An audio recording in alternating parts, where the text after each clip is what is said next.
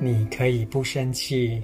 佛陀的最佳 EQ 处方，一行禅师第四章转化。我们内心的能量区。我们都知道，当愤怒升起时，若采取任何语言或行动，并不明智。因此，想克制自己的反应，需先从言行下手。其实，真正该做的是回到内心关照愤怒。愤怒是心中的一个能量区，是属于我们的一部分，是个内心正在受苦而需要照顾的小孩。当生气时，我们最该做的事，就是聚集另一个能量来拥抱与照顾愤怒。第二个能量区是正念的能量。也就是佛的能量，它存在于每个人心中。我们都有能力借念面分明的呼吸与走路来聚集它。所谓佛在心中，不只是个概念或理论，而是真实的存在。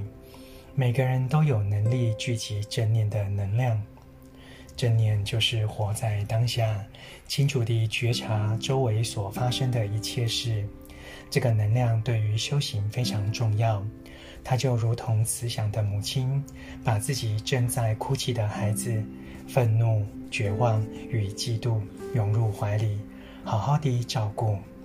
因此，我们有两个能量区：一是愤怒，二是正念。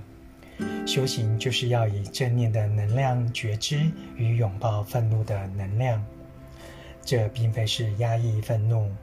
你必须温柔地、慢慢地做，绝不能使用暴力。正念是你，愤怒也是你，不该把自己变成战场。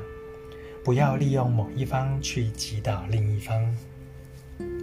我们不要认为正念是好的、正确的，愤怒就是坏的、邪恶的。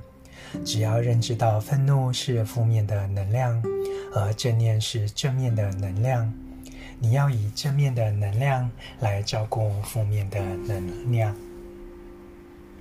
你可以朗读，你可以不生气。佛陀的最佳 EQ 处方。